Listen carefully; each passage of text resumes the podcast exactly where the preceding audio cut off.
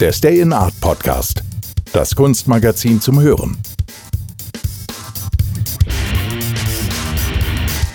Herzlich willkommen zum Stay in Art Podcast, dem Kunstmagazin zum Hören. Powered by I Love Stress von Tom Mögele. Durch eine aktive Kooperation des Kunstmagazins Stay in Art und dem Center for Advanced Studies von Eurac Research erscheint in der Rubrik Science regelmäßig die Reihe Wissenschaft an der Kunstgrenze, herausgegeben von Roland Benedikter. Im vierten Teil der Reihe publizieren die Wissenschaftlerinnen Linda Girardello und Martina Genetti passend zum Thema der Ausgabe einen Artikel mit dem Titel Die Menschenrechte und die Kunst. Pionierinnen für gesellschaftlichen Wandel.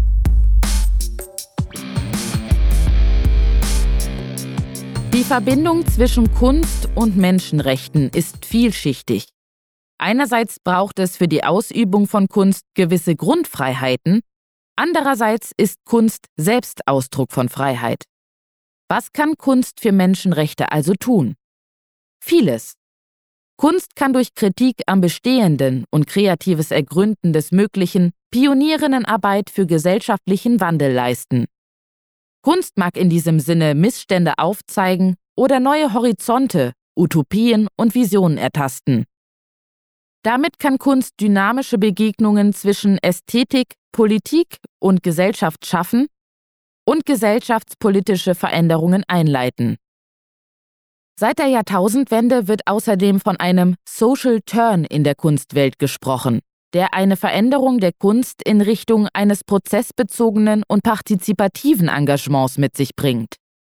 So etabliert sich Kunst zunehmend als eine soziale Praxis, die Menschenrechtsthemen in ihren Fokus rückt und häufig dort aktiv wird, wo Handlungsräume fehlen.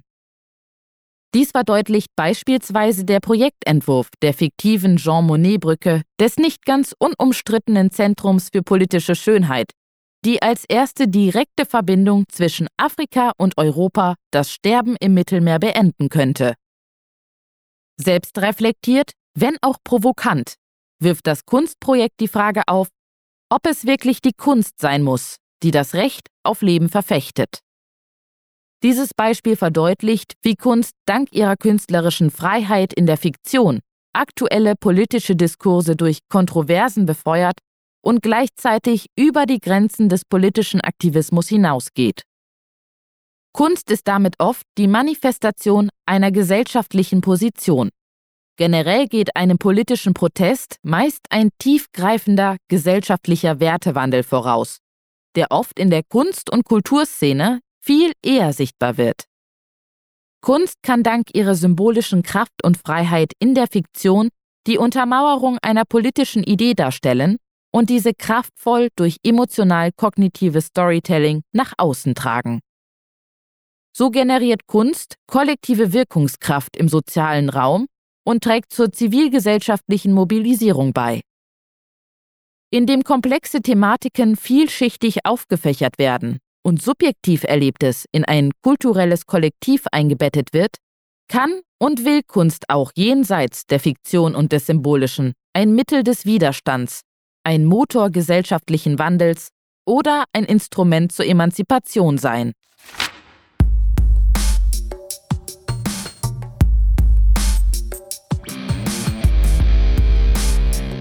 Menschenrechte, eine turbulente historische Entwicklung. Auch Menschenrechte spiegeln das Emanzipationsbestreben verschiedener Gesellschaftsgruppen wider und sind, im heutigen Sinn verstanden, das Produkt einer turbulenten historischen Entwicklung.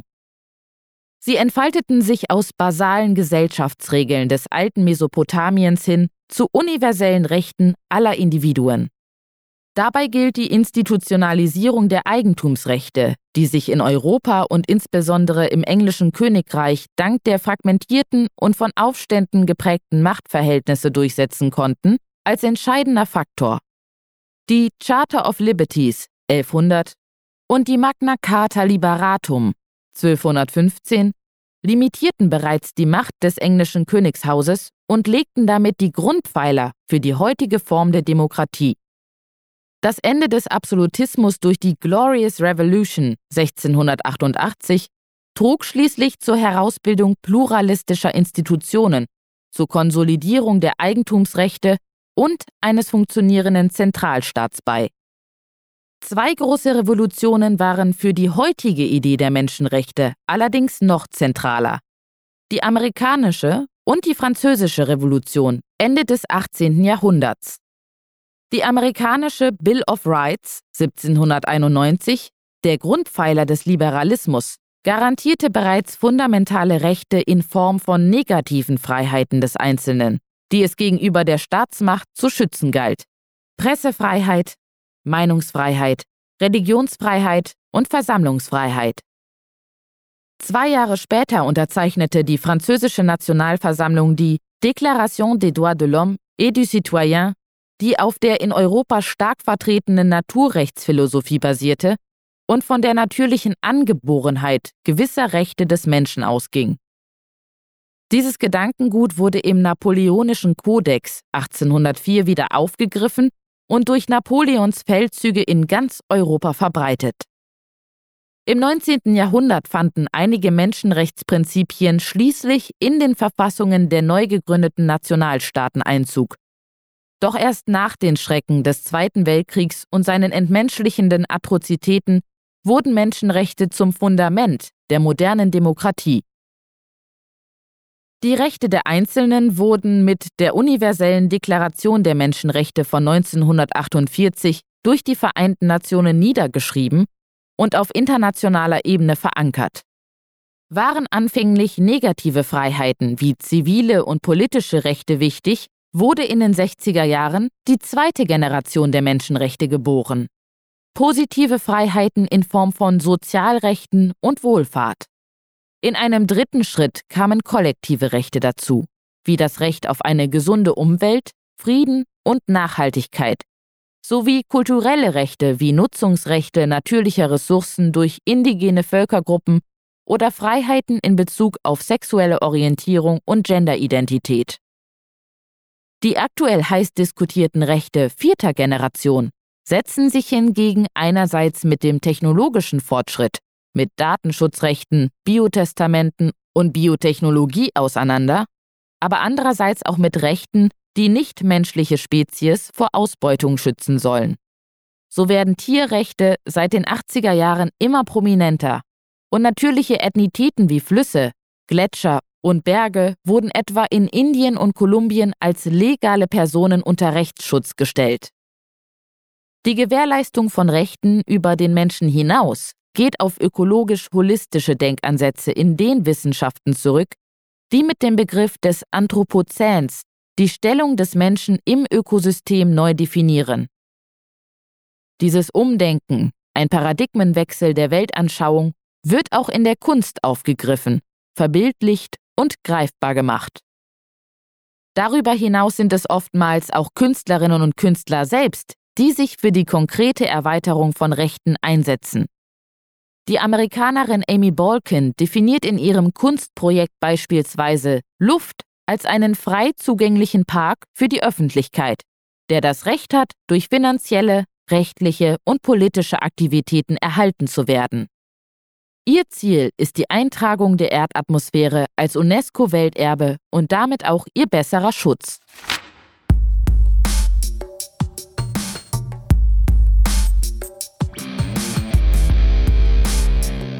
Das Potenzial der symbolischen Befreiung. Menschenrechte stehen damit in stetigem Wandel und obwohl sie weitgehend auf eine westliche Ideengeschichte zurückgehen, können sie von allen Individuen jeder Kultur angeeignet werden. Menschenrechte sind aber keineswegs akulturell, sondern spiegeln bestimmte Gesellschaftsstrukturen und Werte wider. Zwar sind sie in der Realpolitik oft leere Worthülsen oder strategisch-taktische Druckmittel, Dennoch können Menschenrechte aufgrund ihrer Universalität als Instrumente für die Emanzipation einzelner Gruppen und Individuen dienen. Menschenrechte haben damit das Potenzial zur Befreiung unterdrückter Gesellschaftsschichten.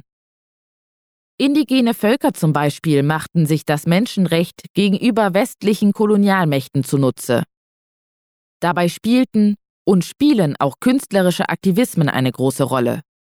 Das Kollektiv Mujeres Creando nutzt Kunst beispielsweise als Medium, um bestehende Dogmen in Frage zu stellen und durch Street Art und Community Work Teilhabe am öffentlichen Raum einzufordern.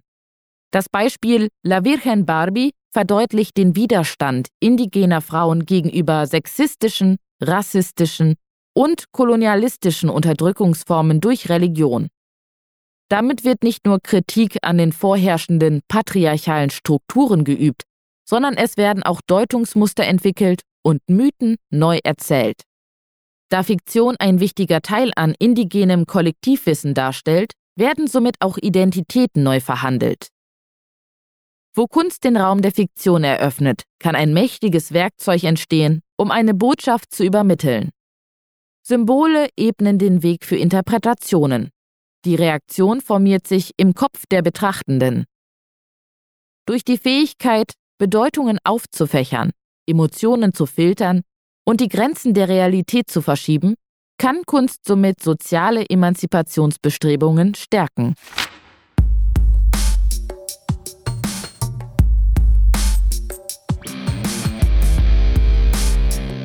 Menschenrechte, Menschsein und Kunst als systemkritische Diskurse. Die gesamte Entwicklung der Menschenrechte ist vom Streben nach Anerkennung der Rechte gewisser Bevölkerungsschichten geprägt. Dieses lässt sich am besten mit einer zentralen Frage veranschaulichen. Wer ist Mensch? So waren die Rechtssubjekte in England ausschließlich Lords und Grundbesitzer, im Zuge der Französischen Revolution ausschließlich mündige Bürger, wobei nur mündig war, wer auch männlich war. Als die Frauenrechtlerin Olympe de Gouges 1791 ihr Manifest Déclaration des droits de la femme et de la citoyenne veröffentlichte, in dem sie forderte, dass Menschenrechte auch den weiblichen Bürgerinnen zugeschrieben werden sollten, war wohl auch dieses Engagement mit ein Grund für ihre Verurteilung zum Tod durch die Guillotine. Frauen galten nämlich schlichtweg weder als mündige Bürgerinnen noch als vollwertige Menschen. Die Definition von Menschsein scheint für das Zugestehen von Rechten also zentral und spiegelt Vormachtstellungen in der gesellschaftlichen Hierarchie wider. Die feministisch-postkoloniale Literatur zeigt, dass sich die Definition von Menschsein kulturgeschichtlich durch Rationalität und die Fähigkeit, über der Natur zu stehen, auszeichnete. Kultur und Natur wurden somit zu binären Gegenpolen und soziale Gruppen wurden im Kontinuum zwischen Vernunft, Kultur und Körperlichkeit, Natur verortet. Rassentheorien und die sozialdarwinistische Hierarchisierung von Individuen anhand von Geschlecht, Ethnie, Alter und Fähigkeiten verdeutlichen diese Vorstellung von Menschsein versus Tiersein dabei am stärksten. Bedenkt man, dass in den USA bis in die 70er Jahre und in Südafrika sogar bis 1994 Rassentrennung herrschte und Ethnie und Hautfarbe den minderen Rechtsschutz von Schwarzen und Indigenen bestimmten, scheint die Menschenrechtsrhetorik der Vereinten Nationen von 1948 lediglich scheinheilig. Leider zeigt die Ermordung George Floyds und anderer schwarzer US-Amerikanerinnen und Amerikaner durch Polizeigewalt, dass strukturelle Diskriminierung und Rassismus in den demokratischen Rechtssystemen fortbestehen. In diesem Zusammenhang will Xaviera Simmons mit ihrer Kunst Diskurse zum Ausdruck bringen, welche die Rechte von Schwarzen in den USA thematisieren. In A Country Built on Free Labor stellt die Künstlerin Diskurse zeitgenössischer Akteurinnen und Akteure wie der Black Lives Matter Bewegung bekannten amerikanischen Filmkulissen gegenüber. Interessiert daran, wie Bilder, Sprache und Landschaft Identitäten konstruieren, wirft ihre Kunst unbequeme Fragen auf und zeigt, wie sogar scheinbar universelle Menschenrechtsprinzipien wie Gleichheit und Würde People of Color historisch ausschlossen und die Idee weißer Suprematie tief im kollektiven Bewusstsein der Menschen verankern.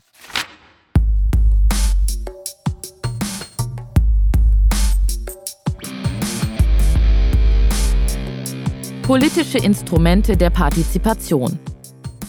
In diesem Zusammenhang stellen Hannah Arendts Worte das Recht haben, Rechte zu haben, explizit die Frage nach der Möglichkeit, Rechtssubjekt zu sein. Denn nur positiv gesetztes und unverbindliches Recht kann Rechte innerhalb eines Staatsgebietes oder eines supranationalen Rechtssystems, wie das der EU, konkret verwirklichen. Dabei ist es die politische Zugehörigkeit, sprich Staatsbürgerschaft, die den Schutz jeglicher Rechte und damit das Recht, Rechte zu haben, ermöglicht. Politische Zugehörigkeit ermöglicht somit die Übertragung der universalen Menschenrechtsprinzipien in partikulare Rechte und Freiheiten. Politische Zugehörigkeit ist dabei selbst ein Recht, das nicht allen zugänglich ist und entweder durch Blut weitervererbt, vom Staatsgebiet der Geburt abhängt oder durch langjährigen Wohnsitz oder Heirat erworben werden kann. Zwar ist das Recht auf Immigration und Flucht in internationalen Menschenrechtskonventionen verankert, das Recht auf Immigration, Aufnahme und Zugehörigkeit jedoch nicht. Aufgrund der Globalisierung und der steigenden Internationalisierung westlicher Gesellschaften haben somit faktisch nicht alle Menschen, die in einem demokratischen Staat leben, dieselben Rechte. Das Prinzip der Gleichheit ist damit aufgrund von staatlichen Zugehörigkeitsbestimmungen beschränkt. Laut der Politikwissenschaftlerin Sheila Beabib steht die Definition einer politischen Gemeinschaft allerdings in stetiger Veränderung durch das öffentlich-politische Agieren von migrantischen Einzelpersonen, die Zugehörigkeit durch ihre Diskurse über universelle Rechte neu verhandeln.